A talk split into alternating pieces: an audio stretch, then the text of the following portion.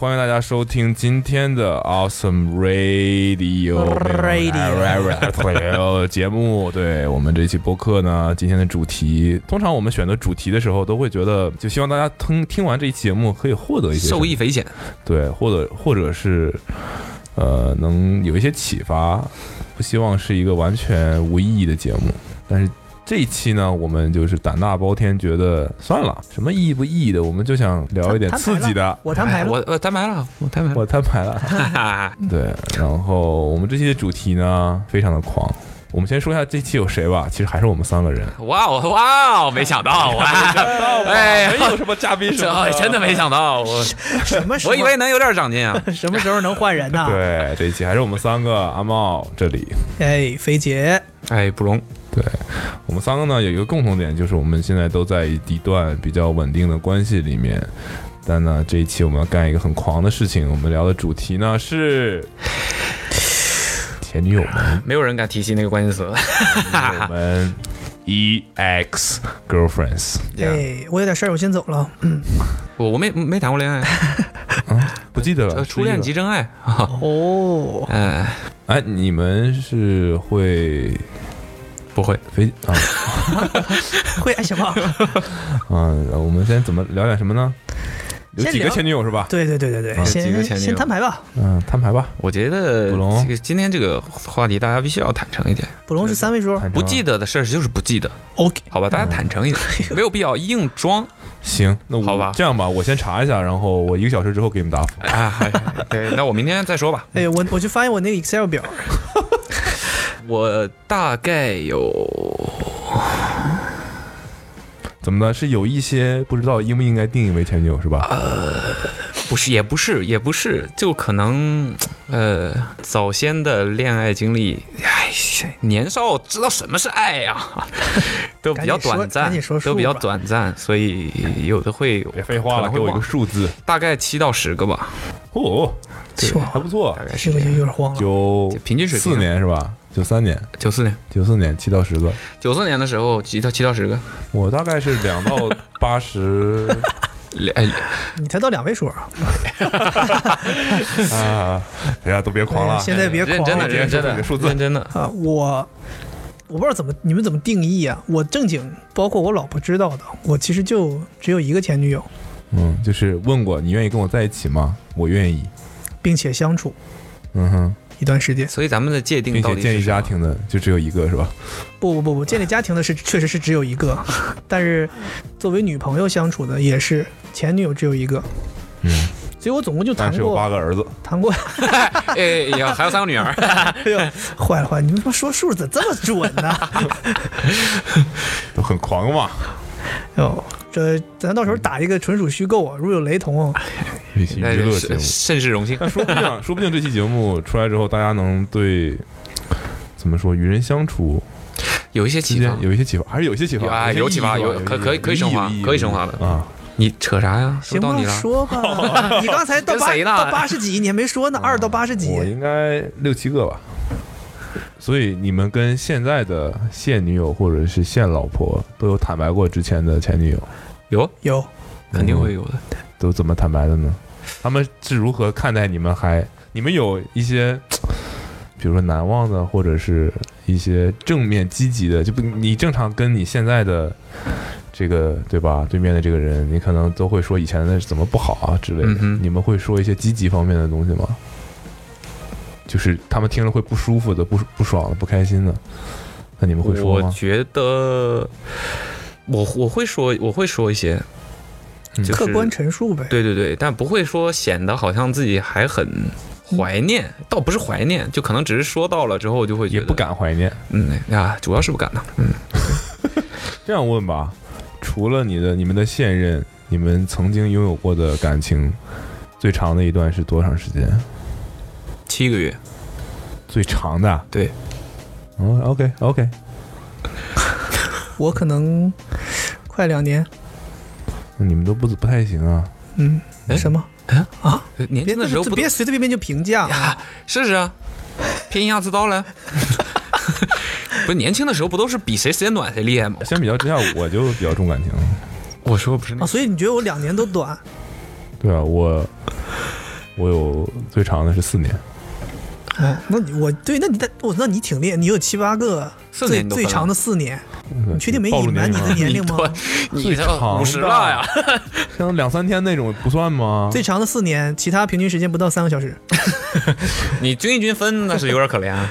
聊聊吧，你们觉得前女友给你留下最深刻的经历，或者是说你觉得对你现在依然有影响的吧？我觉得，我觉得是两个人在一起相处不要过于强势吧。嗯，是是必须得有强弱势的区分，这样两个人才能比较合适。但是作作为我可能本身性格相对强势一点，那就不要过于强势吧，因为我因为这样的原因就经历过很不愉快的这个过程，而且我我现在回想起来，可能大多数以前的呃失败的这个这个相处，都是多数是由于我过于强势和你的意思，你的强势是就我希望所有的事情都可以按照我的想的这个方向去发展，嗯哼也不管对方是不是想要这样，是不是觉得合，理大。男子主义呗。对对对对对，而且现在回想起来，确实是很严重。比如说你会干什么样的事情？比如说，我会就像父母一样，就是我觉得你冷，你就是冷，嗯，就类似于天冷，我觉得现在天冷，你就应该多穿，你别跟我，是我不想跟你商量怎么样，你觉得没必要或者怎么样，你觉得不冷怎么样？我觉得你冷，你就得你就得穿，嗯就类似于这样的，就多数都是生活中细节，是。什么事情让你觉得你不能这样了？肯定有个什么原因吧？就是分手了。啊？对对，就是两个人在一起，就是也有一段相处了一段时间，怎么吵的？我们没有吵架，关键就在于呃，就其他分手之后跟你撂下一句话，你这个插什么嘴？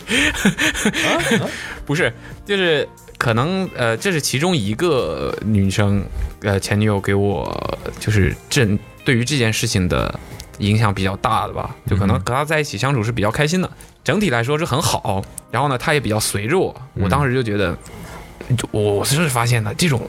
像我当时这种装逼的这种性格的人，你就不能随着他，你越是随着他，他就越容易得寸进尺，我就得寸进尺啊。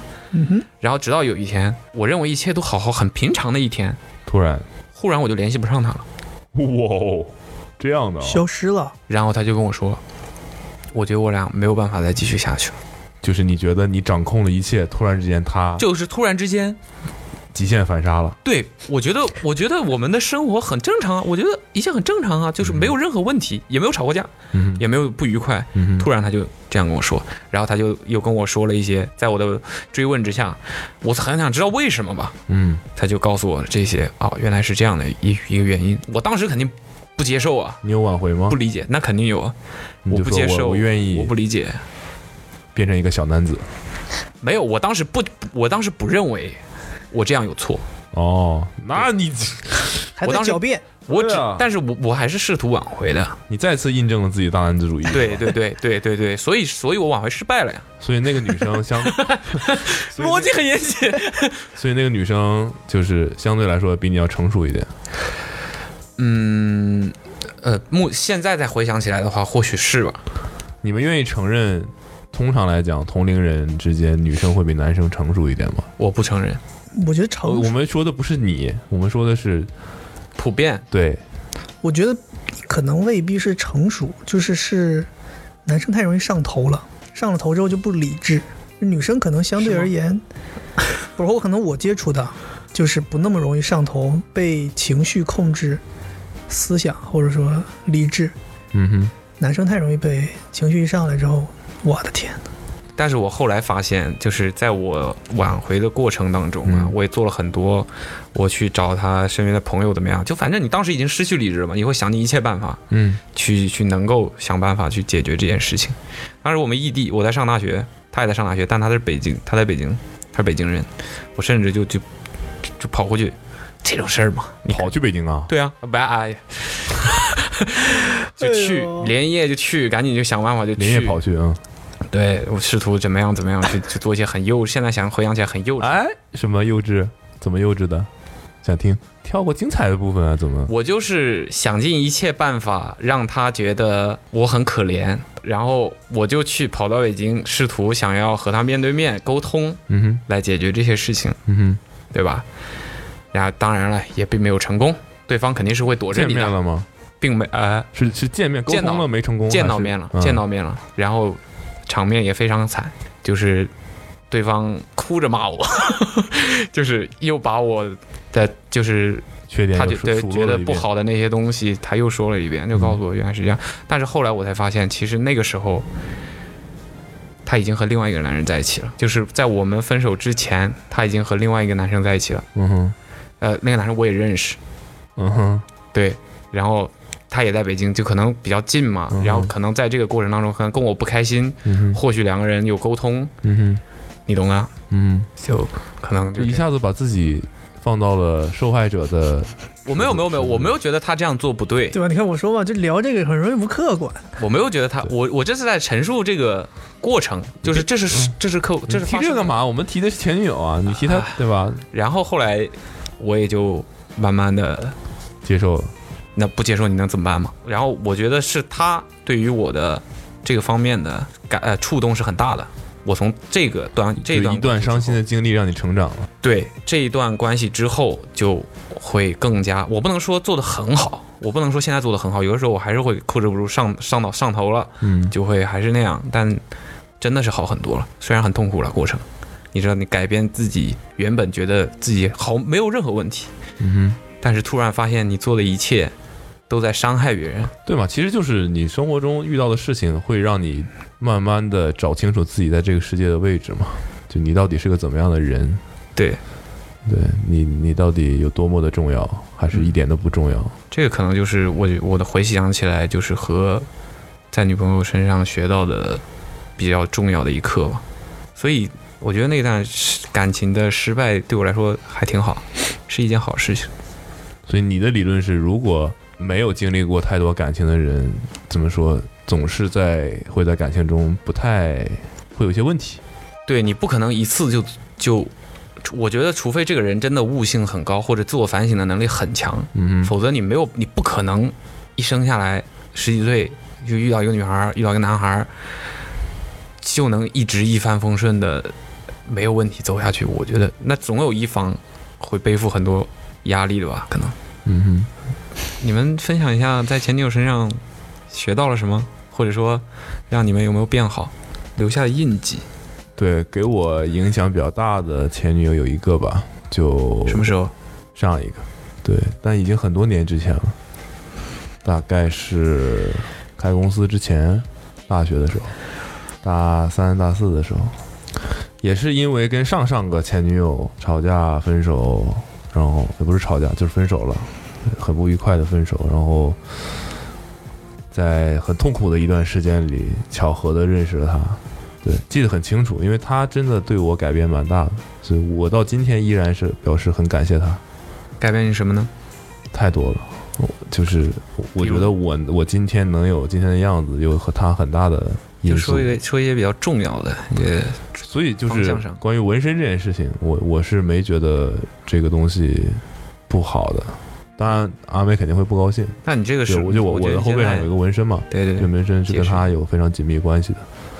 对，然后很多人就说你太蠢了，你怎么能把女朋友的名字纹在身上？就每个人知道这件事情都都是那种嘲笑。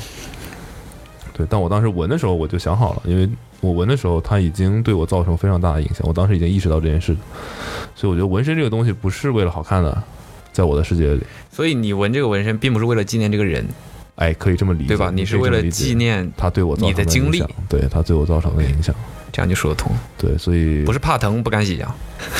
反正我我后背有个纹身嘛，然后到今天阿梅，我们稍微有点分歧，她都会戳我后背，戳我纹身。把柄，对，就我就没什么好说的了。但他，我觉得他他，我跟他说过这件事情，就很坦诚的聊过这个事情，就他肯定是不接受。对，但就是我我的意思，我对我的意思就是，好像说说过这件事情，然后他他也能理解，是应该跟跟跟着这一句，但他其实不接受的。但我觉得这是就我我的概念就是纹身要把对你有意义的东西，它是一个记录吧，就你像一一张纸一样，那他在上面写字这样子。对，所以我觉得它它改变我蛮多的。嗯，几个标志性的事情，或者说几个重要的点吧，就是她是一个我之前没有尝试过的类型的女孩。对，在那个时候，无论是从外在还是内在，都是没有尝试，就是不能说没有尝试过，就是没有遇到过的类似的女孩。因为之前可能都是学生时期，那大概就是那个样子嘛。对，那她是可能不是学学，因为学生在校园里面认识的，所以我是没有预料到我有可能跟这样一个女生在在一起的。嗯第一个点是我跟她的生活就是不一样的。嗯我当时在读大学，他可能在国外读书，然后可能导致我们的一些思想思路啊，呃，甚至开放程度可能都不一样。然后还有一个点就是我们的家庭相差蛮多的，那这个可能会影响一些性格方面的东西。然后其他的倒是对于大家评判的情侣之间的这样的一个好像标准啊，比如说我很高，那我一定要找个很高的女生，这些好像都还挺契合的，看起来看起来。对，到后面你会发现，这根本就不重要。也是因为他，我跟他在一起之后，我觉得可能基本上我能遇到的不同类型的女生我都遇到过了。然后经过他的这样一个过程，我也知道我想找一个什么样子的。他当时在美国读书，嗯我没去过美国，所以当时他对我造成最大的一个影响，也不是最大吧，就是比较重要的影响，就是他逼迫了或者说缩短了我去美国的这件事情的一个进程。嗯就我是大学的时候在打球，之前也在打球，我基本上是没有自己的假期的，一到假期就大家聚在一起训练了，所以我上学的时候要上学，假期的时候要训练，所以我是没有说像现在的年轻人，我假期我要安排自己去哪里玩一玩啊，我要出去看一看啊之类的，有很多空闲的时间可以安排，我那时候是没有的。所以我喜欢篮球，我喜欢球鞋，我喜欢听的歌，基本上都来源于美国。所以美国一直是我一个非常向往的地方。我会通过通过电影、通过电视剧、通过甚至呃各种各样的渠道去了解那边的文化，但就是没去过。很想去，但就是你说去不去得起呢？咬咬牙也是能去得起的，但就是没有一个特别明确的动机或者是理由去。嗯、啊，跟他在一起之后，很快的上头啊。哎呀，对，忍不住，就说我要去美国看你，然后当时我还在上大学，就去办签证。我大概今天就做了这个决定，我要去美国，到我真的踏上美国，中间也就八九天的时间。你还要算上制作签证的时间。那时候签证效率真高啊！快啊！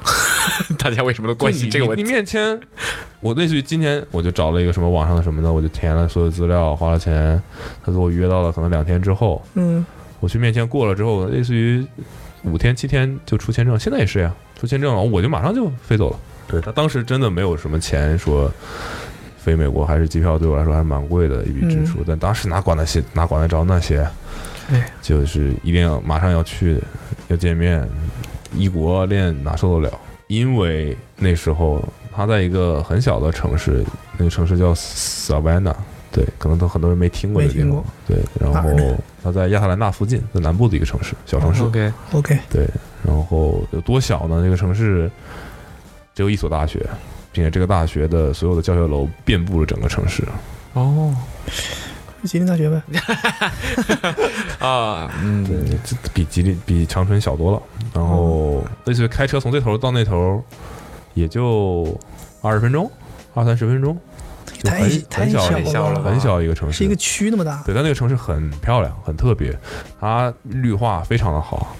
你可能在城市里开车啊什么的，你都很难见到天，都是被树盖着的那种感觉。哦，对，据说那个 Forest Gump 是在那儿拍有取景，就是那么样一个城市。然后我当时是因为他在那儿租房，等于说我第一次去美国，我就不是旅以旅游的角度说住在酒店里，然后去一些景点啊这种旅游方式，而是我住在了一个当地在生活的人家里，然后住在他的那个住的地方，然后有时候他去上课，我还会去他学校看，然后白天我也会找一些地方去，我甚至在那打篮球，基本上就是过了一个在当地生活的人的生活，而不是说旅游。那个地方也没什么好看，什么景点啊，什么小购物啊都没有。我应该是我不记不得是第一次去还是第二次去，去了很多次。那有就是有一次大概待了三十天，我天，对，就彻底融入了。就晚上，比如说他们有学生在一起开 party，我也会去。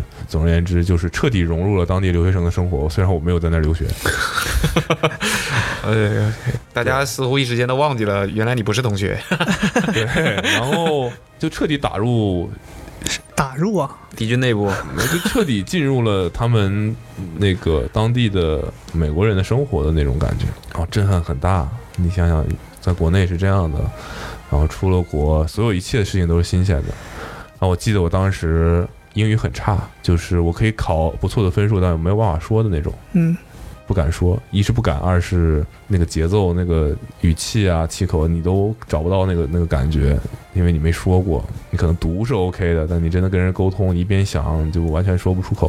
当时对我的感觉就是满大街都是我的外教，我愿意跟任何人聊天，流浪汉，任何一个陌生人。好在就是美国人都很友善是吧？对，就大家都是见面认不认识，电梯里都跟你聊两句那种嘛。对，然后所以你也你去跟人人家讲话，也不会让人家觉得你为什么跟我说话。你在中国试一试，可能就人家觉得你很奇怪，为什么我不认识你，为什么要跟我讲话？那在美国就没什么奇怪的嘛。然后甚至很多人就会来找你说话。当时我做过一个最奇怪的举动，就是说他要去上课了，我说这样，你把我载到星巴克，我在那儿待着。也不用管我干嘛，你上你的课去，我也不能跟你一起上课，我就在那儿找随机的人聊天，练口语。诶，我也是上课，对，哎，两个教室分开教室了。他去汉堡王了，我在星巴克买杯喝的，我在那儿坐一坐就一下午，我就找人聊天。然后其中有一个，我就真的聊到一个还蛮有意思的一个黑人哥们儿，他也是没什么事情，好像那天下午他就在那坐着，我也在那坐着，我们两个就类似于我我斜对面这样子，嗯哼，他就跟我搭话，我哎搭话可以啊，我们聊一聊。求之不得啊！对，然后我那时候我是可以听听得懂他说什么的，然后那时候甚至会有点兴奋，就是你用你那些跳蹦蹦词那种方式说出的话，他们能听懂，嗯哼，然后他们说的话，你通过识别一些关键词，你也能大概了解他说的什么。就你觉得你能跟一个美国人沟通了，对一个学了这么多年英文但又没有办法流利聊天，然后你突然发现你能应用到这门技能去跟人家沟通，你觉得这是一个很奇妙的事情，很兴奋，很兴奋。然后就跟他聊，反正我就这样了，我就也直别直白的跟他说，我说我这个英语不不好，那我尽量的去说一些什么。聊什么吃的啊，聊中国，他也没没来过中国，就跟外国人聊天最容易最容易的方式就是聊中国嘛。对 我，这边是什么样的，他们也很好奇。然后后来聊听歌，我跟你说过吗？说过吧。没有吧？然后我说我口语不好，他说他说你喜欢听歌吗？我说喜欢听歌。他说你听什么歌？我说听 hip hop music。然后他说你有你有特别喜欢的歌手吗？我当时想了半天，说了那么一两个。然后他说这样，我推荐给你一个人，他的歌如果你能唱，你的口语就可以了。是谁？你猜？他的歌你要能唱，你口语就可以了，嗯是 rapper 吗？嗯，他推荐的，还得是差不多一零年、一一年左右的人。该不会是 Eminem 吧？不是那个时候这个人还不是很火，那那那歌你能唱了，你岂止是 口语 OK 了，但他推荐这个人也差不多了。是吗？嗯，Kendrick Lamar。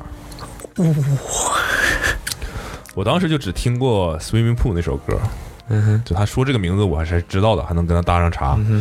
他就说你就听他的歌，他的歌如果你能唱，口语就可以了。我后来我就仔细去仔细的去听了一下他其他的那个专辑啊什么的，我说哦，用你说，然后当时就问他，你能唱吗？但我当时也不行啊。我当时也只是听过《Swimming Pool》这首歌，我觉得旋律好听，然后歌词我大概也知道。然后他后来他给我讲，我说我说我听过这首歌，他说哦对，他说这首歌你知道他在讲什么吗？他在讲他第一次喝酒，对吧？嗯，他就说他就好像一头扎进了一个装满酒精的泳池这样你看。他这个他这个标准真的不太适用于中国人吧？因为克老妹儿用的很多词根本就不是。对，反正就是，就算是《Swimming Pool》这首歌，你也会觉得这也太快了吧？怎么可能呢？然后，但是就反正聊得很很开心。到今天我还有他的 Instagram，哦，这都多少年了？十年了，至少十年了。他叫 Chancellor Hudson，我还记得他名字。所以后来我跟他一起出去吃饭啊什么的，他我觉得他当时做了一些比较厉害的，我觉得蛮嗯嗯蛮厉害的举动，就是他故意不点菜。跟谁啊？你都讲回女朋友了？对，哦，我以为你跟他老我伴也我吃过饭我也啊想的，我说你这说啥呢？好上了两人。还想，我刚想问，我说你要是回去再去美国，愿意再去找这个老朋友吗？对，就他他知道我英语不好，但他知道我是有底子的，嗯我只是不敢说。然后啊，我没有什么问题，我捧哏嘛让让你让你点菜，我捧哏啊让你点菜。对，然后就是一些词我是都知道的，只是我不知道怎么连成句子，不知道怎么舒服的说出来。然后他就故意不点菜。美国还是基本上所有地方都是要你口头去把菜单说嘛，他当时就是故意不点，你点，我就支支吾吾的跟人家服务员说我要点什么什么东西。对，这当这当中也出过很多好笑的事情了，但反正就是就慢慢胆子就练出来。很好玩的是，他是那个能非常流利跟人家沟通，但考试不行的那种人。哦你，能你能理解有这种人吗？就是语法什么的也不好，嗯但就是因为在英英语环境里，就是他可以嗯，非常顺说和写是两回事嘛顺利地对，能跟人家说起来，然后甚至聊得很好。因为你可能常日常能用到的词也就那么那么一些嘛，对，这是一方面，所以导致后面开公司之后，我们那会儿采访一些球星啊、设计师啊，我们这个行业在那个时候好像没有太多英语 OK 的能跟人家沟通的人，或者能沟通的可能不太懂鞋子，那就没有一个就聊不起来嘛，中间隔了个翻译，总是很奇怪。这一点上就是帮对于开公司这件事情上，对于后面的职业生涯帮助特别多，就是当时练出来的胆子，敢跟人家说话的这种自信，对之后的帮助很多。嗯，因为可以采访，然后也获得了很多别的机会，但就是这个真的是实打实的帮忙帮助。还有一些其他的，比如说审美上的一些影响。我那时候就是一个土小子，体特啊，对啊，土小子。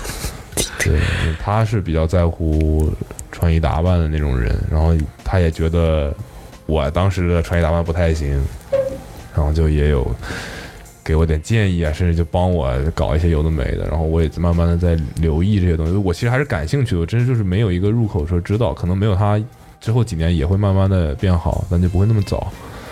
对，当时上大学嘛，还打篮球什么，哪有功夫？可能也臭美，但不在没臭美在路子上吧，那种感觉。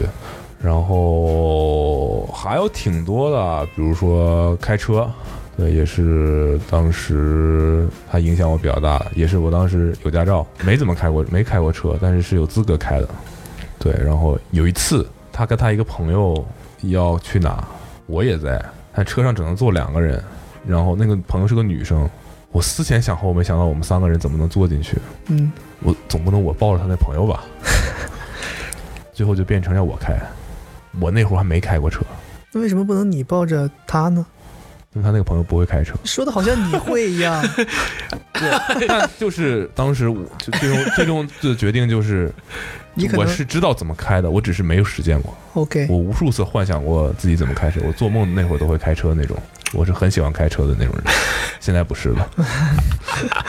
对我当时就他说你来开，我当时想说不行吧，但后来就发现其实没什么难的，OK 的，也是就是胆子练起来了，后面也就回国了之后，我后面也什么租车，带着我的大学室友什么出去玩什么的，这都是那会儿练的胆子。对，包括现在开车，其实我都没怎么在驾校练过一些有的没的，全靠实战。对，就好在到今天还是 OK 的，没怎么出过交通事故。就像比如说卜龙去了美国，为什么当时会跟你说那句话，你知道吗？就是说你什么时候才能来美国？就是因为我有过类似的经历，就是我觉得我当时去了美国，对我的影响是非常大的，不是说出来过了，而是说后面也去过别的城市啊，纽约啊什么的这些地方，那就这对我来说是一个眼界的开阔吧，就你能看到一些事情，然后你回去你会思考，然后你看到的很多各种各样的东西都会影响你之后，就是简直就是冲撞嘛，那种文化冲撞会影响你看事情的角度和高度吧，就是这个还是造成蛮大影响。那为什么会去美国呢？其实就是因为当时单纯的想去美国找他，就这样。Your turn。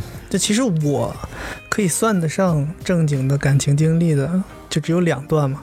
一段是我刚才跟说一段，对，我就意思啊，一段是我跟现在的老婆的，另一段是前女友的。然后，因为我的这两段感情经历都是发生在校园的，对我跟我现在的老婆的感情经历是从大学一直到现在，所以我们还有经历到在社会上的这些事儿。那前女友的感情经历是从高高中二年级开始到大一上学期结束了。精确啊，精对准。，所以基本都是在学校。那个时候我的感觉就是，其实你校园里面，尤其是那个年纪，你谈不上什么。就我觉得那种感情经历也不是很很能拿拿出来说事儿，就是还是比较幼稚的，或者是说有很多不成熟的地方。但是你回过头，等你成长了之后，可能都到大学毕业之后，我再回去想那个时候的事儿，你会觉得，呃，还是造成了一些影响。对，那肯定是对你造成影响的。对啊，但是你我我我也我也不是当下就觉得这样。对你你没意识到哪有这觉悟？对，然后就我现在为止，可能都会认为，呃，我们两个人那个时候分手，有很大一部分原因是我造成的，是什么？你造成的？是我造成的。对，嗯因为我从高中开始，我不知道你们有没有经历过，我高中时候跟他接相处的时候，她是有男朋友的，我没有经历过，不是不是，我我没有经历过。对，就是她是她是有男朋友的，或者说她的前男友就在我们学校里，嗯哼，也就是大家是同学，也就是我要跟她和她的前男友在一个校园里面继续相处。嗯哼，虽然大家不是一个班级，也不熟啊，但是毕竟还是有交集的，你知道？然后呢，你经常见呢，你就会有猜疑。然后我就回头反思，就觉得我那个时候的那段感情，自己的猜疑特别的重，或者对对方很不信任。这个事情就发展到了我们两个人后来毕了业之后，我们两个人其实比较特殊了。我们到高三下学期的时候，基本就没有在一起读书了，因为他后来被保送去了别的学校。然后我继续读书参加高考，嗯所以他那时候就已经放假回家了。然后这中间我们就只有零散的见面，然后又加上我这个人本身可能安全感比较缺失，然后我那时候会有一些猜疑啊等等之类。我们两个人可能那时候见面，可能见见五次，可能有四次是吵架。对，就是他来学校看我，我们就吵，吵完他就走了，然后隔三差五再来看我，就是这样。然后再来过来给你吵。对他其实有的时候来来可能是为了给你送点吃的、零食啊，送点什么东西啊，初衷都是好的，但是最后我们的结束都是可能以争吵或者什么结束，非常的不好。然后又又通过短信啊、什么形式，大家就再去复合。然后到了大学，我们又变成异地，异地呢又存在更大的问题，就是你更见不着了。嗯我那个时候的生活费非常的捉襟见肘，以至于没有钱。我在北京读书，他在哈尔滨读书，而且我们两个人刚毕业，哦对，中间我们有一个高高考假期的时间，那段时间我们就在一起相处，都挺好，没有任何事儿。嗯，然后分开之后，到两地读书了，又开始不断的产生很多问题。我不确定是不是真的是这样，但是在我的眼里，当时的情况是这样的。我也没有后来没有机会跟他求证过，因为我们两个人从通过电话说了分手之后，我们再也没有联络过，他也没有。联络过我，对我也没有联络过他。啊，也没有通过任何的形式给对方留言啊什么的，这也是可能双方都比较决绝，或者是说有点冷血吧，反正就没有再联络过，就分开了。然后我觉得现在回想，可能就是因为我很猜疑，然后我那时候看到在网上，可能她的前男友，她的前前男友又在跟她联络，那个时候我们用校内。嗯会能够看到一些好友之间的联络，你作为其他的好友也是能看到的。嗯然后就那个时候我有询问过他原因呐、什么的，他也没有给我解释过，对，所以就产生了双方的误会，然后最后造成了分手。所以我后来就在想说，就其实两个人相处非常重要的一个原则就是你要互相信任，或者是说有什么事儿呢，你一定要说清楚，一定要所以你是占有欲很强的那种人。那个是至少那个时候是吧？那个时候是，所以我会非常的担心，会不断的去希望空间不给呗。不不，我给我有我给你空间，但是发生的事情我需要你告诉我。他是他是那种人，属于发生的事情，他我没有必要跟你解释。嗯哼，这事是怎么了呢？他就会这样。我就觉得啊，你不应该至少告诉我为什么这样，或者说这个事情原原本本应该是什么样子。他不会，他就是说，哦，你看到了，那就那样咯。所以最后分手是大吵一架。对最后分手的时候，可能我记得好像是一个晚上，很晚的一个时候，在宿舍边儿上，然后反正就是吵架，还见面是吵架，电话电话没。有电话。我们两个人都，我们两个从上了大学之后就没有见过面，嗯，就可能到大一上学期快一学期快结束，我们都没有见过面，最后通过电话就这样分手了。吵架分手。对，吵架分手。然后从那那次往后，我得到一个结论，就是你会发现，我说我们两个人在学校的时候，他没有被保送之前，我们两个人感情很好。他保送了之后，我们俩开始吵架。然后我们我我高考结束假期的时候，我们俩感情又很好。到了大学之后，我们俩又开始吵架。嗯所以那个时候我就发现我的结论是你不能谈异地恋。对我接受不了异地，我接受不了两个人不在一起。嗯所以我跟我现在的女朋友、老婆，我们两个人当时的一个决定就是我非常坚决，我说无论怎么样，我们只要在一起，就一定要在一一个地方。嗯所以我们毕业的时候做决定，我就跟他说：“我说我反正不是学霸，我反正成绩也一般，我可以接受遵从你的决定。比如你说你是要考研，留在北京，我们就留在北京考研；你说你要找工作，我们就找工作；你如果说要出国，你要干什么，我就跟你。嗯然后，所以后来我们俩就决，定这是什么都跟得上的吗？我要去清华。不呃，你至少是大家一起在北京嘛。嗯，哦对哦，这也是我当时，这也是我对我当时对我那个前前一任女朋友很可能就有一些遗憾的地方，就是我们俩本来商量好了，大家一起通过高考考到北京来读书，然后后来他就临时突然决定，因为有保送的机会，他就去了哈尔滨，然后我就一个人去了北京，但我还是坚持我一定要去北京，因为那个时候我莫名其妙非常喜欢北京。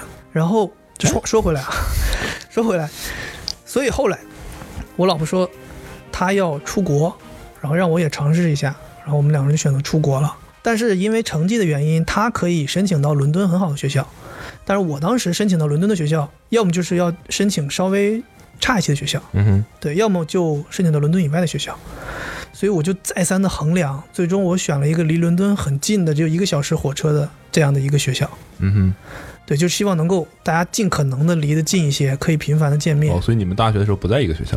对，我们在英国的时候不在一个学校，就是我非常我一定要坚持，大家一定要能够，就是你不能够分开。我我觉得分开对我来讲肯定会产生问题。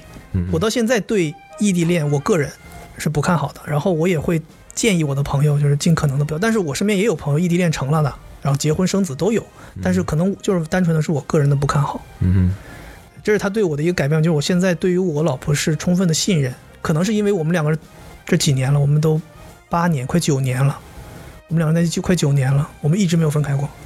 无论到哪，我们都在一起。在上海工作就一起来上海工作。前女友对我另一个改变的话，就是我的前女友可能跟你那个前女友有点像，就是她是一个比我要走得更前沿的人。嗯哼，我当时是高二嘛，高二，他当时是在我们学校宣一个宣传部团委的宣传部做工作。他是一个很会画画的人，他是学画画、学油画的人，很会画画。然后他自己又很喜欢研究台湾的那种那种海报字的写法，后来就一起去研究那个写字的事情。在他的影响下，我就开始研究画画。然后我以前也有一些美术的基础，但是肯定没有到他那个层层次。他开始教我画一些简笔画啊、头像啊，画一些七七八八的东西，教我写字，写那种海报的字、大字。教你写字，对，然后 对，教你书法。哎呦我，为你为你点很奇怪啊？为你写诗。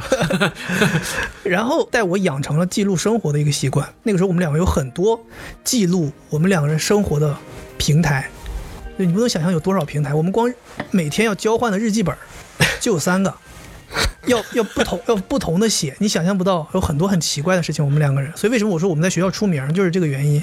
我们我们两个人是两个班级，那两个班级是隔壁，然后我们俩每天要不定时的去换这些笔记本，而且有的时候不是下课换呢，是上课换呢。上课怎么换？非常屌的是，那个时候他会给我买，他会给我买一个铃铛，就叮当叮当的一个铃铛，铃铛，铃铛对。，OK，然后我就别在我的裤子裤子的这个腰带这个地方，我走路就有声音就叮当叮当响。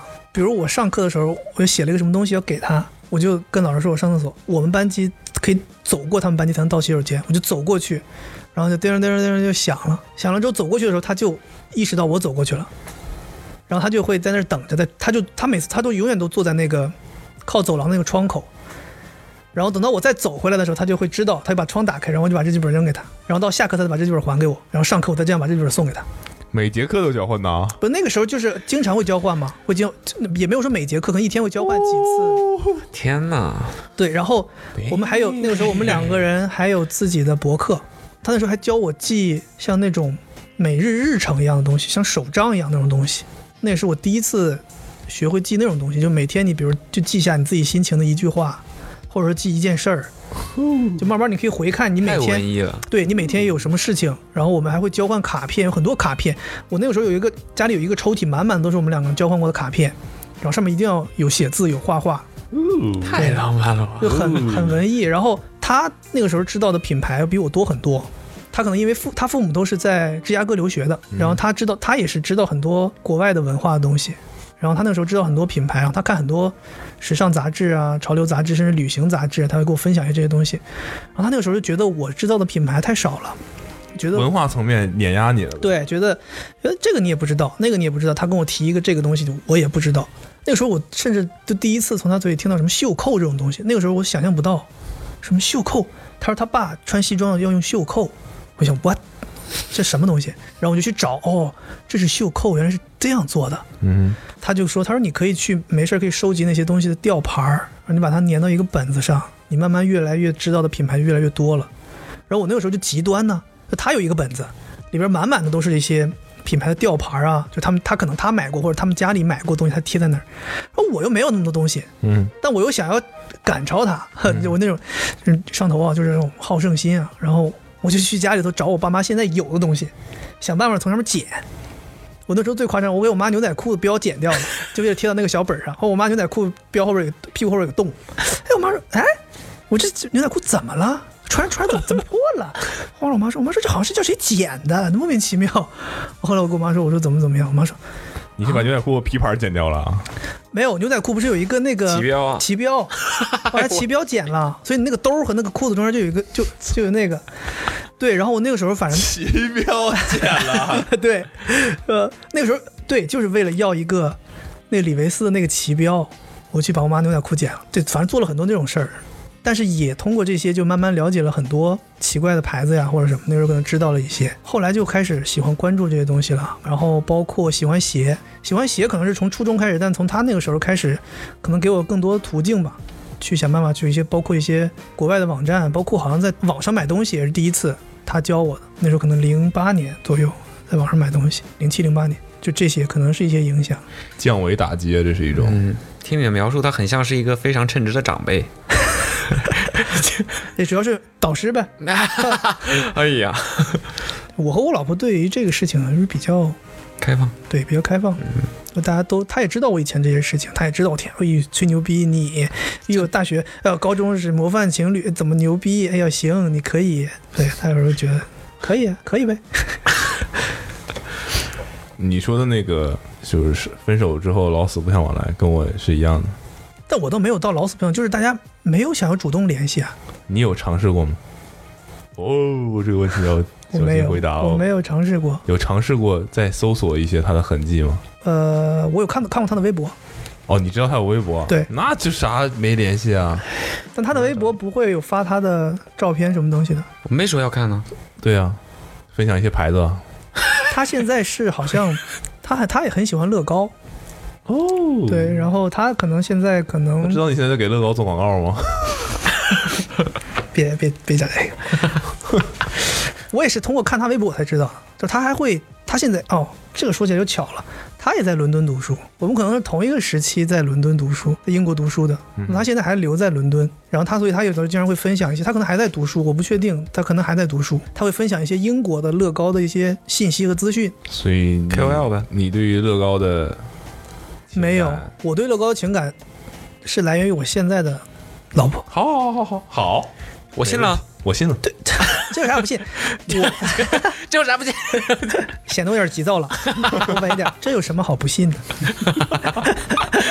我跟我我现在的我现在老婆是学心理学的嘛，她是学幼儿心理学，然后她的在我们学校里面的那个有一个导师的实验室，他们那个实验室的导师因为乐高一直被认为是可以开发儿童智力的，所以那个时候乐高刚进中国的时候，就开始想要找寻一些做幼儿心理学研发的老师，嗯。来尝试看乐高究竟可不可以开发儿童智力。嗯所以那个时候就是所谓的类似于 seeding 这样，就会把乐高送给他们的实验室，嗯让他们通过呃让儿童拼搭来看看效果怎么样。所以那个时候我跟他在他们实验室见到过很多乐高，然后也是，你是，因为乐高才跟他在一起的。哦，我也得到免费的乐高。嗯，哎呀，这这能不能别讲这么直白？我我躁了，我现在为止最喜欢的乐高的系列是 Architecture，就建筑师系列。可能有很多人，我看到有很多玩乐高的人会觉得，哎，那很初级怎么样？但是我真的很喜欢乐高能拼出那种像素感的东西。我不是很喜欢现在做的一些就是特殊的形状的异形件儿，嗯直接就是比如说直接就做一个钩子就嗯拼上去。我喜欢就是你所有东西都是用一颗一颗像素对拼起来的。然后我当时就是第一次，我以前不知道乐高有这个东西，我是因为在我老婆的实验室里面，我知道，人乐高有一个系列叫 Architecture，它针对的人人群年龄会大一些，甚至适合成年人玩。然后它虽然是非常简单枯燥的拼搭，但是它能够还原一个建筑，嗯哼，所以那个时候好像是说每一个都还有隐藏的怎么样的是吧？它其实就你看看似这个建筑，你拼完它就是一个外外外观，嗯但其实你拼的里面，它是实实在在的有那个建筑的结构的。嗯哼对就比如说，我前段时间在家里拼了那个帝国大厦，它里面就会拼帝国大厦的大堂，它按照结构给你拼出来，但最后会用外边的东西把它盖住，你其实根本看不到。但拼的人知道。但拼的人是知道这个过程的，他什么时候哪一步建了大堂，哪一步建了电梯井，嗯对，哪一步电梯上面哪一步是什么楼层，你是能够感受到那个搭建的过程的。然后它那个 architecture 它的 slogan 就是就 enjoy your building experience，就是你只有在自己拼搭的过程中，才能感受到建筑的这个过程的乐趣。嗯对，然后那个时候我是第一次听说是针对成人的乐高，我就很感兴趣，所以后来我就一直很喜欢那个系列。对，就是我，我就这一个。我我其实我其实想过，如果我今天再见到前女友会怎么样？就我我跟他当时也是吵架，不欢而散。对，而且其实到了后期也是经常吵架，有个什么事儿就吵架，所以这是为什么我觉得我说家庭会对两个人性格有些影响嘛，就是我可能是因为打球或者什么的，我脾气也蛮不好的，然后他可能从小家庭环境也比较好，所以也没受过什么委屈，估计是，所以我们两个基本上已经非常频繁的吵架了。都不知道因为什么呢，就就就是吵架，一吵架就大概会提一个分手啊什么的，然后通常来讲，类似于当天或者第二天会有一个人服软，然后好，和好，对，过来说过来说句好听的，然后就和好，对，然后直到有一次，谁都没提，谁都没说，就我们也都好像都以为等着对方会过来说什么，然后那次就谁都没说，就没了联络，就分就那样就分手了。也没有人主动提哦，提了，天哪！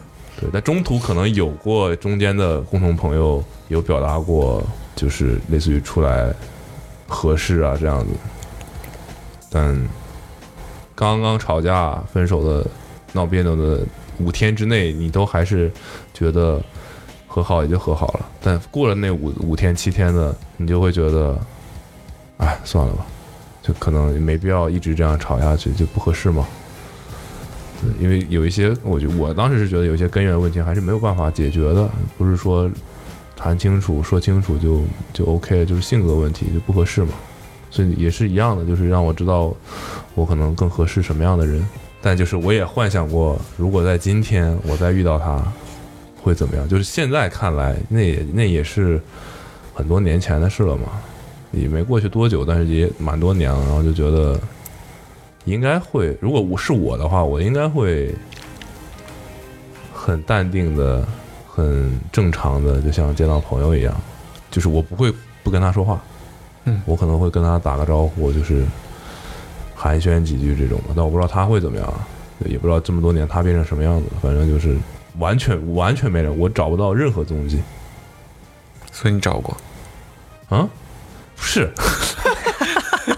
哎哎，我的意思是我刚就是刚刚分手的那段时间就已经找过了呀，嗯哼，已经过去这么多年了。嗯然后两个人，我我我觉得我的变化也蛮大的。嗯，所以就是一个对我造成还是蛮大影响的这么一个人吧。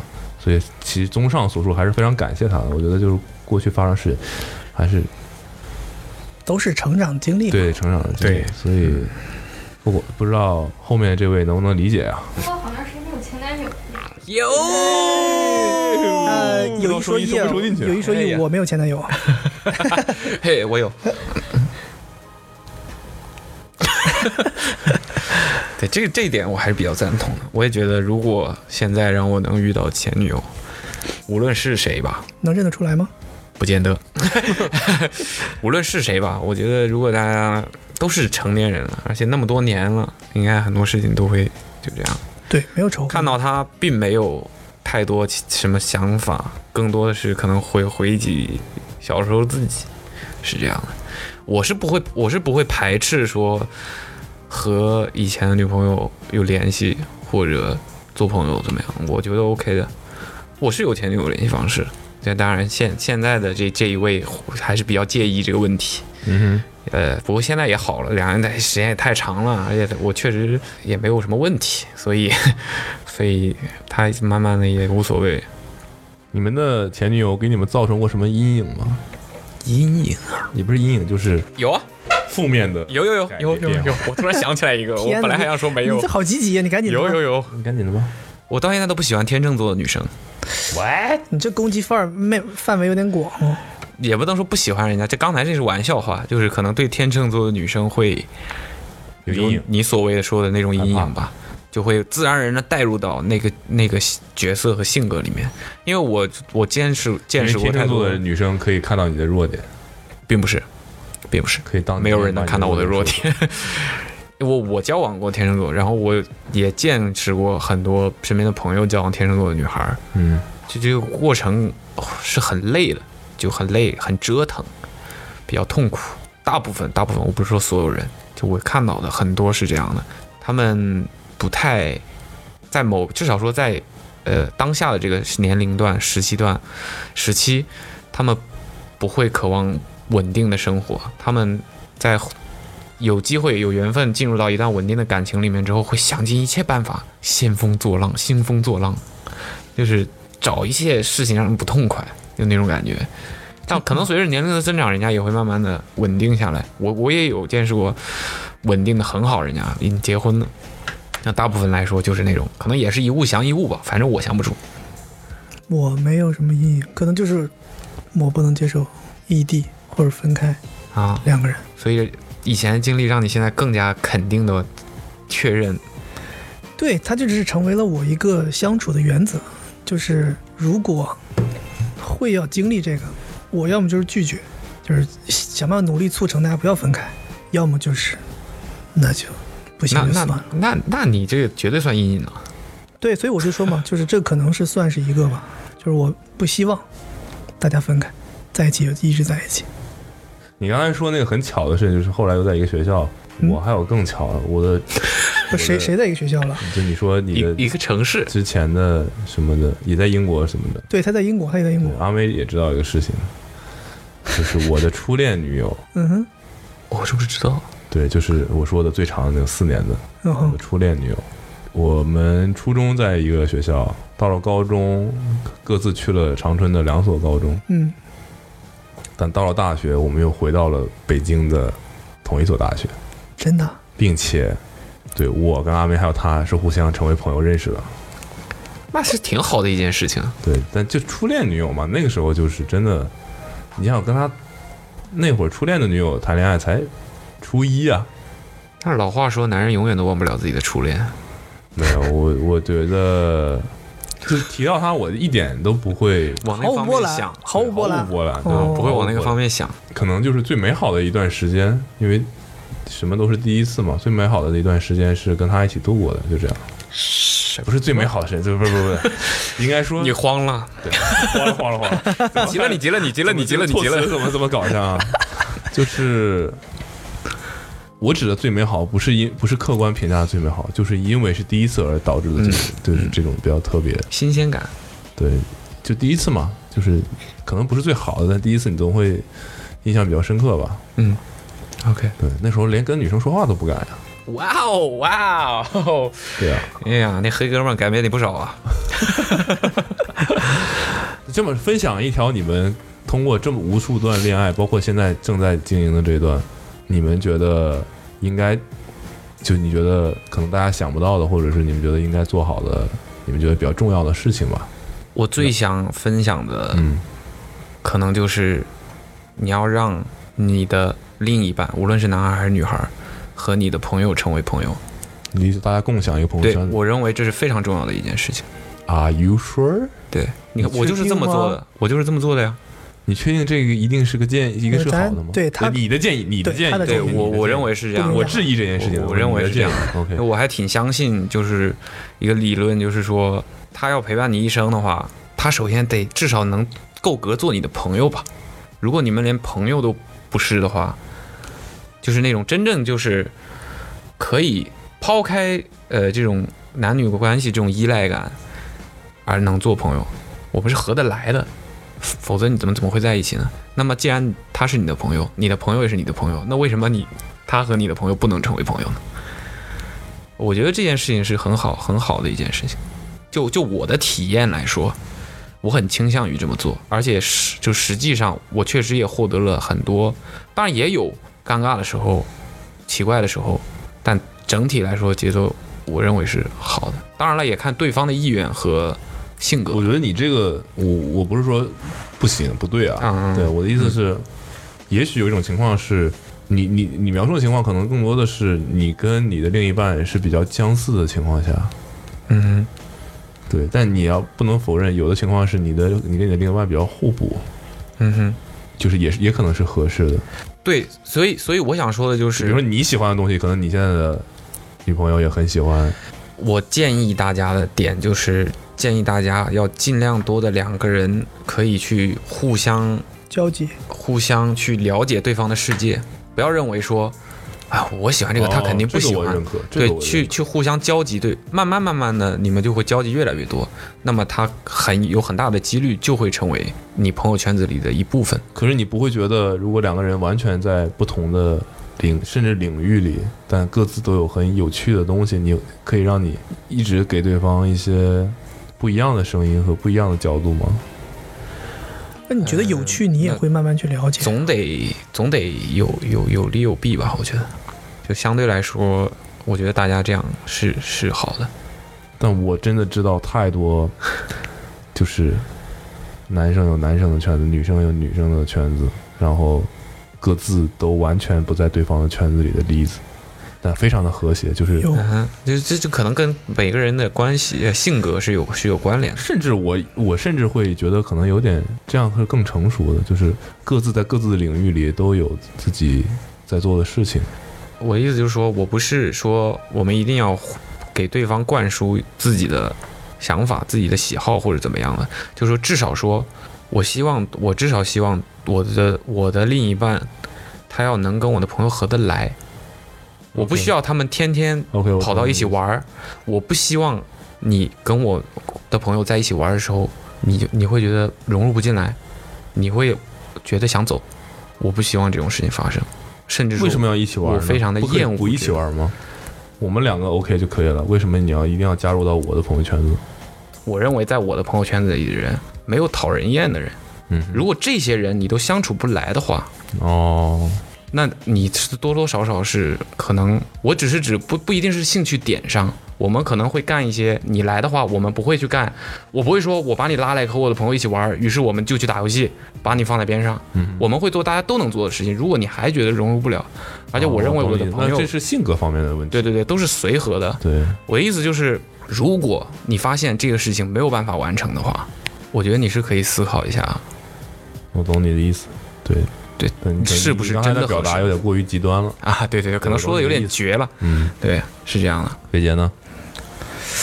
呃，我我觉得你要是说你去找一个男朋友或者女朋友的时候，就没有什么太多的建议了。我没有什么太多的建议，但我的建议可能更多是大家在相处的过程当中的建议，因为你我认为总是要相处，你才能知道对方好哪里好哪里不好。如果说你在相处之前就把他 pass 了，那他可能有很多硬伤，对吧？因为我现在的这段感情已经有快九年了嘛，所以我可能更多的是在这段感情当中学到的东西。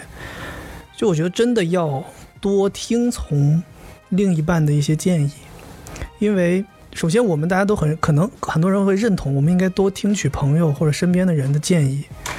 那你跟你一起相处这个人，他每天都跟你在一起相处，他见你见的最多，他了解你了解的最多。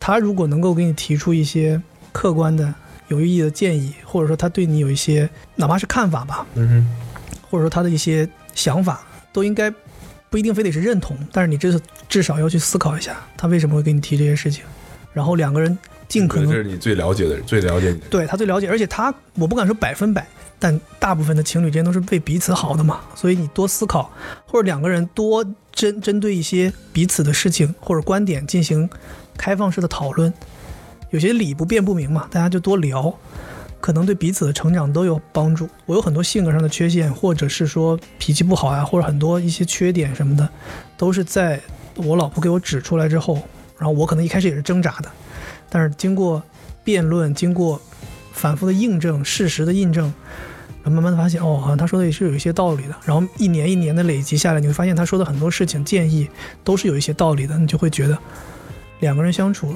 当你时间拉久了，或者说你希望跟你的情侣希望能够长久的，我觉得这种方式是可能让两个人的感情更健康、更稳固的一个方式。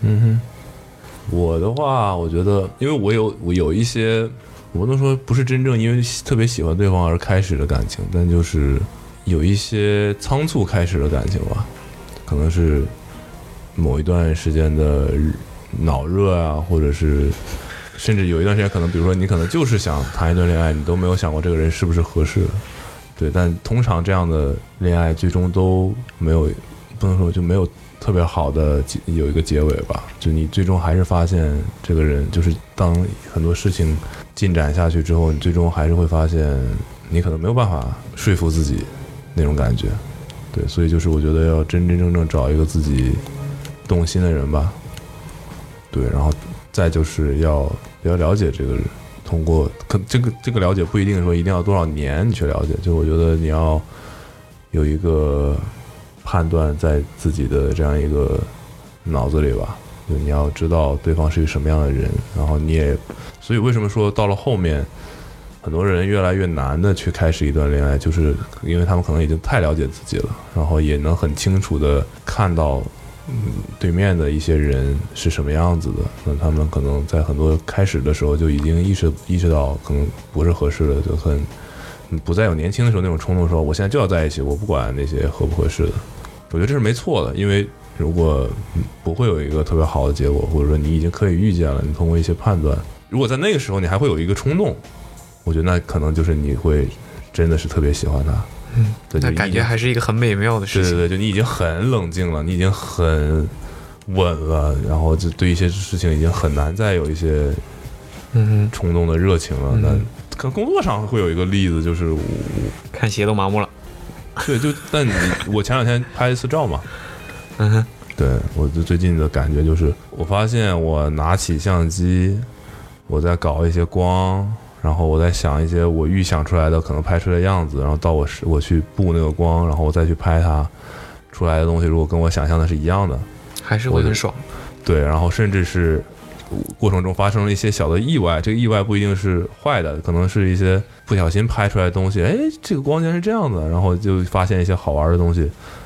就我发现这个是我到今天已经拍过这么多照，甚至最近一两年已经很少拿起相机了，就是真的去我要拍双鞋这种，可能日常拍的更多一点，但就是发现这个快乐依然是很丰满的快乐。对，就是我看到我拍的照片，如果是我满意的，我依然很开心。然后我我那那天我还说，就觉得嗯，就是我是还是从心里热爱这件事情，我享受这件事情带给我的一些反馈和我的感觉。那无论我可能已经很少拍了，或者是有很多其他的工作我在做。当我重新干回这件事情的时候，我依然是就这，因为最开始的时候我就是爱干这件事情，对我不是因为出于某个目的，我希望赚钱，我希望我拍照片可以让别人看到，可以赚取我的所谓的或者是什么虚荣心之类各种各样的原因而去做这件事情，而是因为我真的就很喜欢做这件事情，这是我最获取的最本真的快乐。那到了今天，依然他还可以给我这个东西，所以我觉得这个是蛮重要的吧。嗯，行呗，差不多了，嗯，录了一期非常疯狂的 太疯狂了。哎，可能播出之后会对家庭造成一些影响的。呃，三个破碎的家庭组织，呃，那完成了。